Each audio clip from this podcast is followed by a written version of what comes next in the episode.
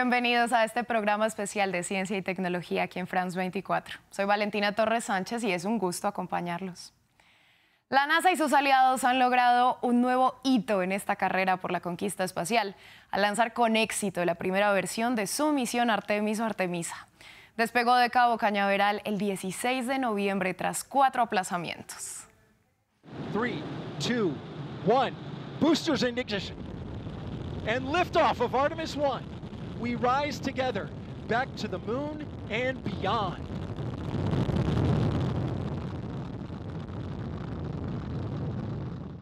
El hombre pisó por primera vez la luna en 1969.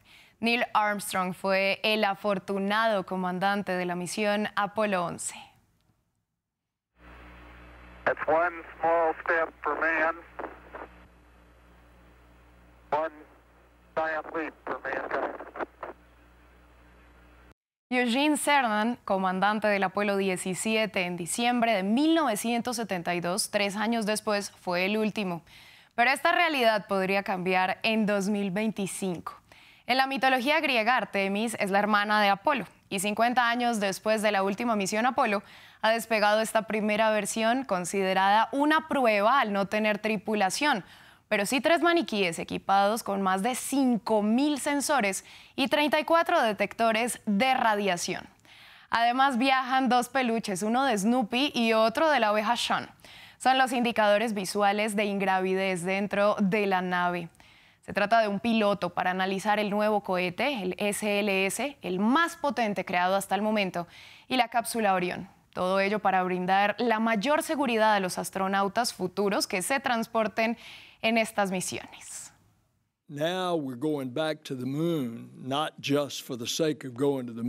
Estamos regresando a la luna no solo por las ganas de ir a la luna, sino para aprender a vivir, desarrollar, aprender cómo vivir en la luna. Uh, learn how to live on the moon in order to prepare to send humans. Para prepararnos en el camino de enviar humanos a Marte. moon is just a few days away. La Luna está a solo unos días, Marte está a meses de distancia.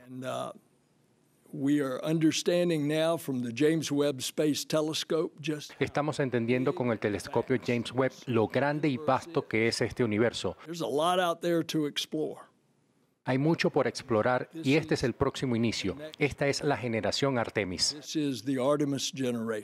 La primera misión tiene una duración de 25 días, 11 horas y 36 minutos y hará un sobrevuelo libre a 100 kilómetros de la superficie lunar para volver a la Tierra el 11 de diciembre y amerizar controladamente en el Océano Pacífico. En France 24 conversamos con Germán Puerta, integrante de la Asociación Colombiana de Astronomía, que nos dio más detalles respecto a lo que se hará. Artemisa tiene eh, o tres componentes principales. Este nuevo sistema de lanzamiento con el cohete SLS, que es 15% ah, más poderoso que el Saturno 5. Por fin vamos a ver un, lanzamiento más potente que los cohetes que enviaron las misiones Apolo a la Luna. segundo componente es establecer una base espacial orbitando alrededor de la Luna, que se llama Gateway. Es una base pues importante porque va a servir para estación de atraque a, las naves eh, tripuladas o de servicio y eh, va a tener un sistema de descenso hacia la superficie de la Luna. Y el tercer componente es establecer la base lunar. Eh, hay un conocimiento que no teníamos antes con las misiones Apolo y es que ahora sabemos que hay agua en la Luna y muchísima agua. En los cráteres eh, vecinos al Polo Sur, eh, allí en el interior de esos cráteres, donde jamás ha llegado la luz del Sol, se encuentran como unas especies de trampas frías, millones de toneladas de hielo de agua. Y es allí, en el vecindario de estos cráteres, en donde se va a establecer eh, la primera base tras Artemis 1 y si todo sale según lo planeado, Artemis 2 partirá en 2024. Una misión tripulada que hará un recorrido similar al de esta versión. Todo ello para que en 2025 sea lanzada Artemis 3, que realmente espera devolver a los humanos al satélite terrestre. Por primera vez, una mujer y un afroamericano caminarán sobre la Luna. También conversamos con Raúl Joya Olarte, ingeniero mecánico con especialización en astronomía, y le preguntamos por qué si los programas a la Luna causaron tanto interés, nos demoramos tanto tiempo en volver. A lo largo de, desde que se gestó la famosa era espacial, eh, la posición mm, e, e, imaginario de política y de poderío de los Estados Unidos frente al mundo se, se, dejó sentado. De hecho, pues quedaron algunos cohetes que podían haber regresado a los 70 a la superficie lunar, no se hicieron, quedaron aquí parqueados. Y en este momento otras agencias y países como China eh, están demostrando que pueden regresar a la Luna y colocar eh, progresos que puedan poner en duda el desarrollo y el poderío eh, político de los Estados Unidos. Es una cuestión que nuevamente está tomando, aparte de lo científico, un gran tema político de poder. Tenemos que decir que Artemis es un trabajo conjunto de la NASA y otras agencias espaciales.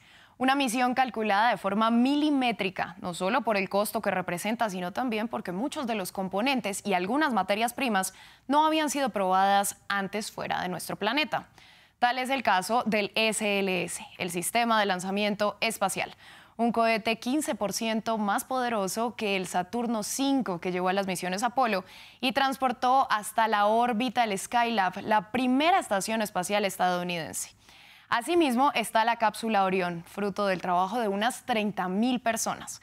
Justamente la Agencia Espacial Europea es la responsable del módulo de servicio que proporciona propulsión, energía, agua, oxígeno y nitrógeno, además del sistema de temperatura. La habilidad clave que se está probando en la misión Artemis es la cobertura térmica en la cápsula Orión para cuando reingrese a la atmósfera terrestre. Como viene de la Luna, lleva una velocidad mucho más alta que la de las misiones orbitales que hemos visto en la última década. Y probar esa capa termoprotectora en la cápsula Orión es uno de los principales criterios para determinar el éxito de la misión Artemis 1.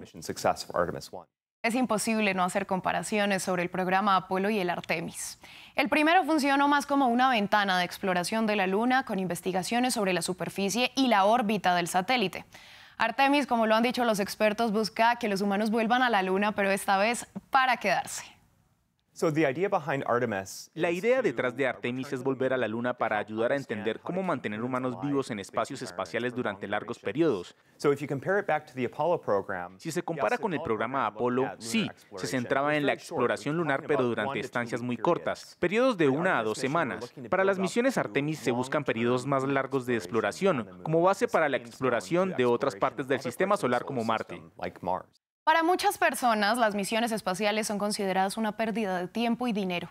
No obstante, la exploración y determinar las condiciones para una posible estancia prolongada en la Luna y posteriormente en otros planetas son una parte fundamental de la actual carrera espacial en la que participan Estados Unidos, China, Europa, Canadá, Israel y varios otros países. Además está la participación de empresas privadas como SpaceX y Boeing, algo que genera un impulso fundamental que puede acelerar procesos. Para los expertos, continuar con la exploración espacial constituye un paso clave en la evolución de la humanidad. Desde que el ser humano ya tiene uso de razón sobre las superficies de este, este planeta, siempre ha buscado la forma de tener una vida más cómoda, eh, de poder subsistir frente a las otras especies. Y el ser humano, desde que ya trabajó, por ejemplo, la rueda, pues llega a conquistar el planeta, la superficie, diríamos palabras eh, normales de hoy en día, pero el hecho de, estar en el espacio afuera y no poder conocerlo es algo que no ha permitido que se frene la investigación. Podemos decir que sí tenemos muchas necesidades en el planeta, pero los grandes eh, equipos de personas que invierten plata en este campo, muchas veces toda esa investigación se retorna para el beneficio de la humanidad en temas de medicina, en temas de seguridad, en temas de prevención de desastres. Entonces, son cosas que están eh, recuperándose y reinvirtiéndose en el día a día del vivir de nosotros. Con este tema de las redes sociales, las, las comunicaciones tan eficientes que tenemos hoy en día, están poniendo a volar la mente de muchas personas en cualquier ámbito, profesión u oficio, y, y, el tema espacial se va a volver a inyectar en todos los trabajos y las actividades del ser humano, porque van a estar mirando hacia arriba. Decir, eh, la gente está encontrándole sentido a que si se puede aplicar algo al espacio, pero con una, un beneficio para la humanidad, va a ser muy bueno yo creo que esta nueva generación lo va a tomar por ese lado. Los expertos también dejan claro que así como las misiones Apolo inspiraron a millones de personas, otro de los logros de Artemis será estimular el interés por el espacio y permitir que toda una nueva generación se maraville con todo lo que las nuevas tecnologías nos están permitiendo conocer.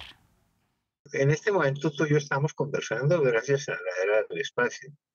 Si no fuera por ese extraordinario esfuerzo que se realizó para llegar a la Luna, pues, no sé, no tendríamos esta modernidad, no habría internet, ni celulares, ni, ni satélites, ni comunicaciones, y muchos de los em, elementos que estás usando allí en tu oficina o en el hogar o en el automóvil vienen directamente de la era del espacio. Aplicaciones derivadas de la era del espacio. No te imaginas la cantidad de jóvenes y niños que se están inspirando, se van a inspirar en, uh, en estos programas eh, para hacer una nueva oleada de, intereses en, en carreras científicas y tecnológicas. Pues con toda esta inspiración espacial llegamos al final de este programa. A nuestros expertos les agradecemos su participación y su tiempo y a ustedes su sintonía. Continúen con nosotros que hay más en France 24 y france24.com.